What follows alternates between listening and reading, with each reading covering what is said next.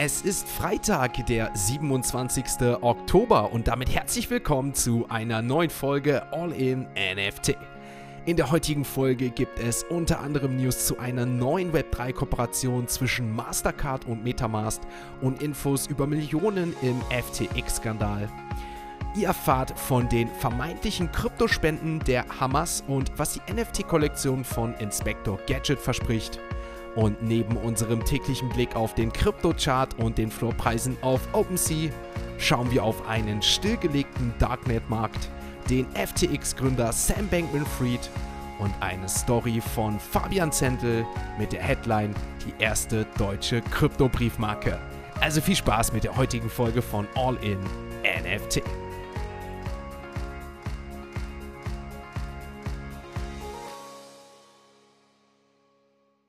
Einen wunderschönen äh, guten Morgen, einen wunderschönen Freitag wünsche ich, liebe Podcast-Community.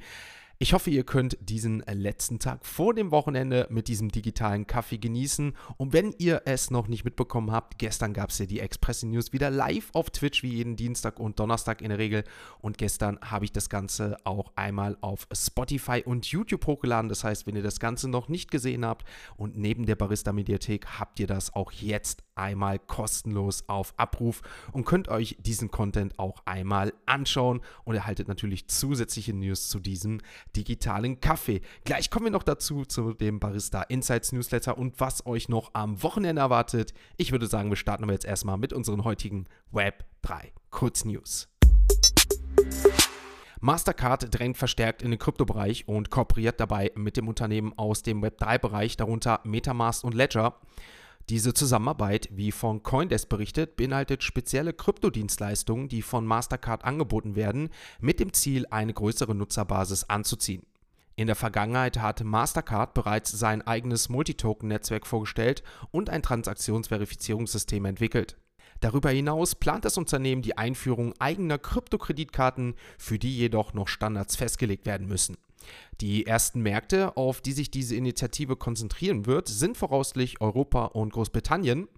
Visa, ein Hauptkonkurrent von Mastercard, arbeitet ebenfalls daran, einfache Kryptowährungszahlungen zu ermöglichen und kooperiert mit Solana und USDC, um die Akzeptanz von Kryptozahlungen zu fördern. Gamisouls und Rarible zelebrieren gemeinsam das 40. Jubiläum von Inspector Gadget mit einer exklusiven Kollektion digitaler Sammelkarten, Postkarten und Kunstdrucken in bestückter Stückzahl. Diese 15 einzigartigen Designs wurden erstmals am 26. Oktober vorgestellt. Gamey Souls präsentiert sich als interaktive Unterhaltungsplattform, die Menschen jeder Altersunterhaltung und Freude bieten soll. Die Sammlung besteht aus insgesamt 15 Designs im Blindbox-Format, wobei die Enthüllung erst am 30. Oktober dieses Jahres stattfindet. Die Sammlerstücke werden zukünftig auch auf dem Gamisodes P2P-Marktplatz erhältlich sein. Die große Eröffnung dieses Marktplatzes ist für den 7. November dieses Jahres geplant. Inspector Gadget-Fans können sich also auf eine aufregende und begrenzte Sammlung von digitalen Kunstwerken freuen, so Gamisodes und Revelable. Eine überraschende Entwicklung hat sich im Prozess gegen Sam Bankman-Fried, den Gründer der insolventen Kryptobörse FTX, ergeben.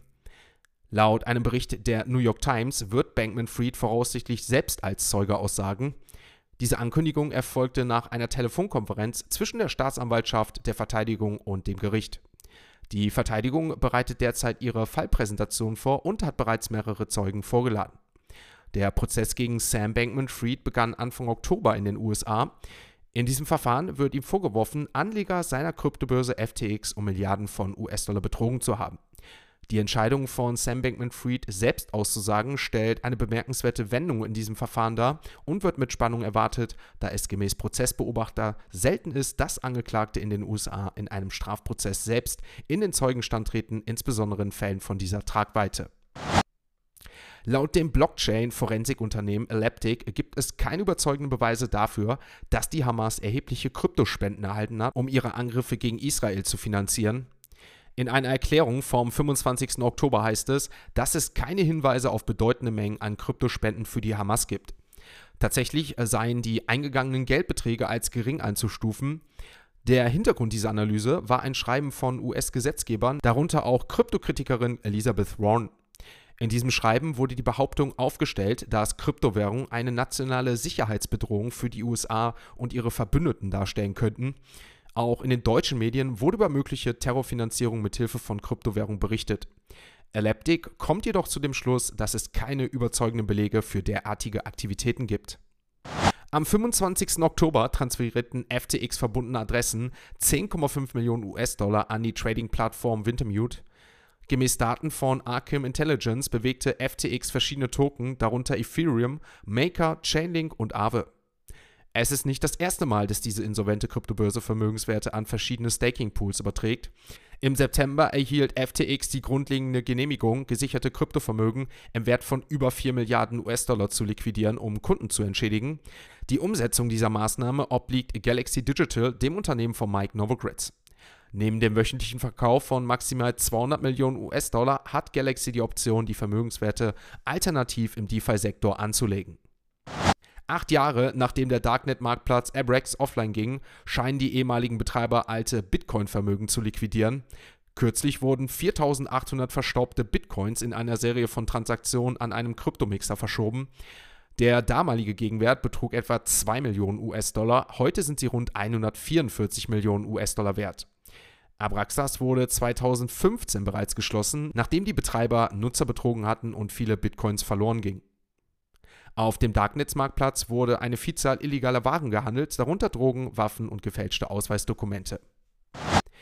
Damit sind wir mit den Web3 Kurznews nicht nur für heute, sondern für diese Woche durch. Wir wechseln jetzt ein letztes Mal mit dem spannenden Blick auf CoinMarketCap und dort werfen wir natürlich einen Blick auf die aktuellen Kurse der Kryptowährungen. Ein Blick auf den Krypto-Chart zeigt uns, dass es gestern dann doch mal Ende war mit der Rallye bei Bitcoin und Co. Wir haben die 33.000 Euro Marke gestern nicht mehr erreicht, sondern sind tatsächlich auf die 32.000 Euro zugegangen. Zum Zeitpunkt der Aufnahme haben wir den Boden bei ca. 32.200 Euro erreicht und damit ein Minus von um die 2% beim Bitcoin gestern. Aber wenn wir uns damit wirklich den Chart der letzten sieben Tage anschauen, bleibt ein Plus von 17%. Und ich glaube, damit können wir uns wirklich zufrieden auch in das Wochenende verabschieden. Bei Ethereum sah das Ganze gestern im Verhältnis zum Bitcoin mal etwas anders aus. Nur ein leichtes Minus in Anführungsstrichen von 0,68%. Der Kurs bei 1690 Euro, also auch hier die 1700 Euro Marke nicht mehr erreicht. Aber damit auch bei Ethereum ein Plus im zweistelligen Bereich über die Woche gesehen, plus 12%. Und es wird wirklich spannend, wie es nächste Woche weitergeht. Allgemein der Weltwirtschaftsmarkt, nachdem Christine Lagarde bzw. die EZB ja angekündigt hat, die Zinsen nicht zu erhöhen, trotzdem sehr negativ reagiert. Gestern ging es auch ordentlich bei den Renditen nach unten. Weitere Token, die gestern auffällig waren, war auch der Pepecoin. Gestern habe ich dazu ja auch in den Express News, die auf Abruf jetzt sind, ja auch mitgeteilt, dass es über 6 Millionen US-Dollar gab, die an Pepecoins verbrannt wurden, also die es in dem Fall nicht mehr gibt. Das hat dazu geführt, dass der Pepecoin auch gestern die größte Nachfrage auf CoinMarketCap allgemein in den Kryptowährungen hatte, plus 6% gestern erneut hoch und damit steht hier mittlerweile über 80% beim Pepecoin in den letzten sieben Tagen und auch was die Marktkapitalisierung angeht, kommen wir knapp der 500 Millionen Euro wieder nahe. Damit sind wir mit dem Blick auf den Kryptochart für diese Woche soweit durch. Nächste Woche, wie gesagt, mit Spannung mehr dazu. Wir kommen jetzt zu unserer nächsten Kategorie und damit kommen wir zu unserer NFT News, die uns heute Fabian Zentel, aka Captain Kazoo, präsentiert. GMGM, hier ist wieder Fabian für euch und heute machen wir einen kleinen Exkurs in den Bereich der Philatelie, also in den Bereich der Briefmarken. Denn eine der jüngsten und faszinierenden Entwicklungen im Web 3-Zeitalter, im Web 3-Space und bei den NFTs sind Kryptobriefmarken. Um ehrlich zu sein, gibt es die sogar schon ein bisschen länger, doch in letzter Zeit passiert ja einiges. Wir schauen einmal rein, ja, was genau sie sind und warum sie so viel Aufsehen erregen. Also was sind Kryptobriefmarken? Im Grunde sind es auch Digital Collectibles, also digitale Sammlerstücke, die natürlich wie immer bei NFTs auf der Blockchain-Technologie basieren und somit auch im digitalen Bereich die Einzigartigkeit nachgewiesen werden kann. Also wie auch andere Briefmarken sind NFT Kryptobriefmarken dann eben einzigartig bzw. in limitierten Auflagen. Nur stehen sie zur Verfügung und können nicht dupliziert werden was sie wiederum zu wertvollen Sammlerstücken machen kann. Natürlich wird es hier dann auch interessant, weil die Sammlung auch grenzenlos wird. Also sie sind digital und können von überall auf der Welt gesammelt werden, was vielleicht im Vergleich zu klassischen Briefmarken dann etwas einfacher wird und dementsprechend sind sie auch zukunftssicher, denn die Blockchain-Technologie sorgt dafür, dass Echtheit und Besitz dauerhaft gesichert sind und sie können auch vielleicht nicht so leicht äh, kaputt gehen oder man muss nicht ganz so aufpassen mit äh, Feuer, Wasser etc. wie bei klassischen Briefmarken. Also Briefmarken sammeln. Ich weiß nicht, wer von euch Briefmarken sammelt. Ich habe es, um ehrlich zu sein, nie getan.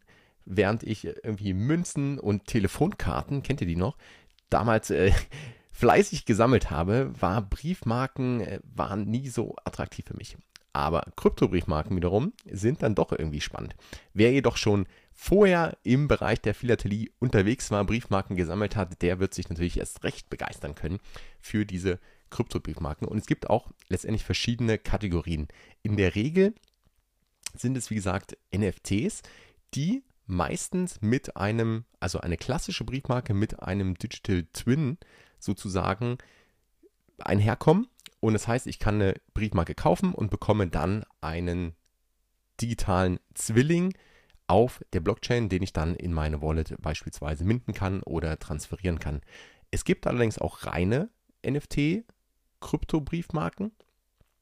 Ähm, es gibt aber zum Beispiel auch einfach ähm, Briefmarken, klassische Briefmarken, die vielleicht äh, Krypto-Themenbasiert äh, sind oder einfach NFTs, die eigentlich gar nichts mit irgendwie postalischer Operation äh, zu tun haben. Also es gibt diverse Kategorien. Das meiste, wie gesagt, sind wirklich ähm, die physischen in Kombination mit einer digitalen Briefmarke. Und so hat es auch Österreich umgesetzt. Österreich war eigentlich der, eins der ersten Länder, die wirklich äh, Krypto-Briefmarken, Crypto-Stamps heißt es dort, eingeführt haben. Und die Briefmarken sind eben auch physisch und digital erhältlich. Mittlerweile, also das Ganze 2009 schon gestartet und mittlerweile gibt es viele interessante Editionen, auch Limited Editions mit beispielsweise im NFT-Space auch etablierten Künstlern wie Fuck Render beispielsweise. Aber auch zum Beispiel Schweiz, Kroatien, Liechtenstein, Portugal oder kürzlich Luxemburg haben mittlerweile Kryptobriefmarken immer in ähm, ja, limitierten Editionen, meistens relativ große Editionen, jetzt für NFT-Verhältnisse. Ehrlich gesagt weiß ich gar nicht, ob 75.000 oder 50.000 große Editionen sind für klassische Briefmarkenverhältnisse, aber das sind so in der Regel die, die Richtung. Und jetzt natürlich ganz aktuell auch die Deutsche Post. Denn ab dem 2. November gibt es die erste Kryptobriefmarke der Deutschen Post. Die Briefmarke hat das Motiv Brandenburger Tor. Und das wird dann auch die erste Serie sein oder die Serie, die mit NFTs im Verbunden ist, historische Bauwerke. Man kann, die, man kann die Briefmarke jetzt schon vorbestellen und bekommt dann das Booklet auch mit einer Erklärung, wie das Ganze funktioniert. Also man bekommt dann die physische Briefmarke und kann den Digital Twin dann minten. Das Ganze ist auf Polygon und wenn man sozusagen den NFT abrufen will, dann hat man circa fünf Jahre Zeit. Also bis zum 31.12.2027 muss abgerufen werden für diejenigen, die das Booklet erstmal nur in den Schrank legen. Die Größenordnung ist da eben entsprechend auch relativ groß. Wie gesagt, für NFT-Verhältnisse 250.000 Exemplare, obwohl wir hier eben nicht über PFPs reden, sondern über Briefmarken. Und wie gesagt, ab 2. November wird dieses Ganze dann verschickt, wenn es jetzt vorbestellt ist. Es soll auch eine Gold Edition geben, die sehr stark begrenzt ist und nur sozusagen 100 ähm, Exemplare hat. Die gibt es aber dann auch erst ab dem 2. November. Da ist auch noch nicht ganz klar, wie man da genau rankommt. Aber das jetzt äh, ganz aktuell das Projekt Kryptobriefmarke der Deutschen Post. Wenn man ganz ehrlich ist, dann gibt es in Deutschland bereits schon eine Kryptobriefmarke, allerdings halt nicht offiziell von der Deutschen Post, sondern von Nordbrief, denn die haben gemeinsam mit dem Wacken Festival die eigentlich erste NFT-Briefmarke Deutschlands vorgestellt ähm, und da auch eben einen digitalen Zwilling mit dem Wacken-Motiv und in Kooperation mit Wacken eben herausgebracht mit einer limitierten oder mit einer Begrenzung von 50.000. Auch die ist übrigens noch erhältlich. Das also ganz aktuell mal ein kleiner Exkurs in das Thema Briefmarken. Das heißt, auch hier kann man fleißig weiter sammeln und äh, vielleicht seine Briefmarkensammelleidenschaft mit NFTs verbinden. Also eine spannende Möglichkeit, um auch wieder die Brücke der traditionellen Welt der Philatelie mit der digitalen Zukunft von äh, Web3 zu schlagen.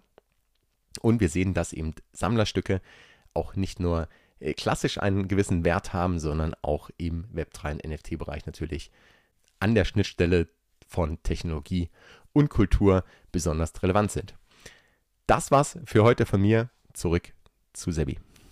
Wie immer, vielen, vielen Dank, Fabian Zentel, aka Captain Kazoo, für deinen Beitrag in dem All-in-NFT Podcast. Am Sonntag sehen wir Fabian ja auch wieder in der All-in-NFT Live-Talkshow mit weiteren Gästen. Dazu gleich mehr. Ich freue mich drauf. Wir kommen zur nächsten Kategorie. Wir wechseln jetzt natürlich nochmal zu OpenSea und dort werfen wir auch abschließend für diese Woche nochmal einen Blick auf die aktuellen NFT-Floorpreise. Ein Blick auf OpenSea verrät uns Board Ape Yacht Club weiterhin mit der größten Nachfrage und auch der Floorpreis weiter am Steigen. Wir kommen näher zum Ape Fest und damit bleibe ich bei meiner Theorie. Je näher wir zu neuen Ankündigungen zu dem Ape Fest kommen, desto höher werden wir wahrscheinlich noch die Yuga Labs Projekte sehen. Plus steigendem Ethereum-Kurs, also doppelte Win-Win-Situation. Bot App Yacht Club, Floppreis 28 ETH, Mutant Apes auch wieder bei 5, 5,25. Dann vom Velocity Pass bei Snowflow 0,67, Pudgy Penguins 5,1 ins Wochenende, also wir bleiben auch hier bei den Pudgies über 5 ETH. Clone X 1,38 und Azuki geht wirklich mit den 5 Ethereum in das Wochenende bei den Captains und Memeland hat ja der Fire Sale zum Meme-Coin begonnen, zum Meme-Coin vom Memeland 9gag Ökosystem. System, aber die Captains hat das leider schon etwas heruntergezogen. 3,90, während die Potatoes dementsprechend sich noch gut halten können bei 1,3, so wie auch in den letzten Tagen. Die Memelands gehen auf jeden Fall mit einem positiven Chart ins Wochenende, 2,55 und auch die Moonbirds bleiben bei 2 Eves mit diesem Floorpreis über der aktuellen Rallye. Auf jeden Fall weiterhin Sugartown 0,21 und damit würde ich sagen, blicken wir abschließend auf Platz 99, 100. Mal schauen, was wir da heute finden. Da finden wir Mokaverse tatsächlich. 0,80, damit der Floor dementsprechend gelistet auf OpenSea und auf Platz 100 finden wir Rare Pepe mit einem Floor von 0,01 Ethereum. Die Freitags-Podcast-Folge und damit auch die Episode für diese ganze Woche ist natürlich damit wieder vorbei. Es ist Freitag und damit gibt es den Ausblick auf All in NFT und das Wochenende. Dementsprechend der erste Ausblick gleich schon. 7.07 Uhr die Barista Insights, die euch montags und freitags in der Regel erwarten, kommen gleich. Dementsprechend gibt es auch da neue und weitere News neben diesem Podcast, neben den Express News gestern. Also gerne abchecken. Habt ihr das Ganze noch nicht abonniert, würde ich an dieser Stelle empfehlen. Könnt ihr gerne einmal machen, ist kostenlos an dieser Stelle. Link dazu findet ihr in den Show Notes.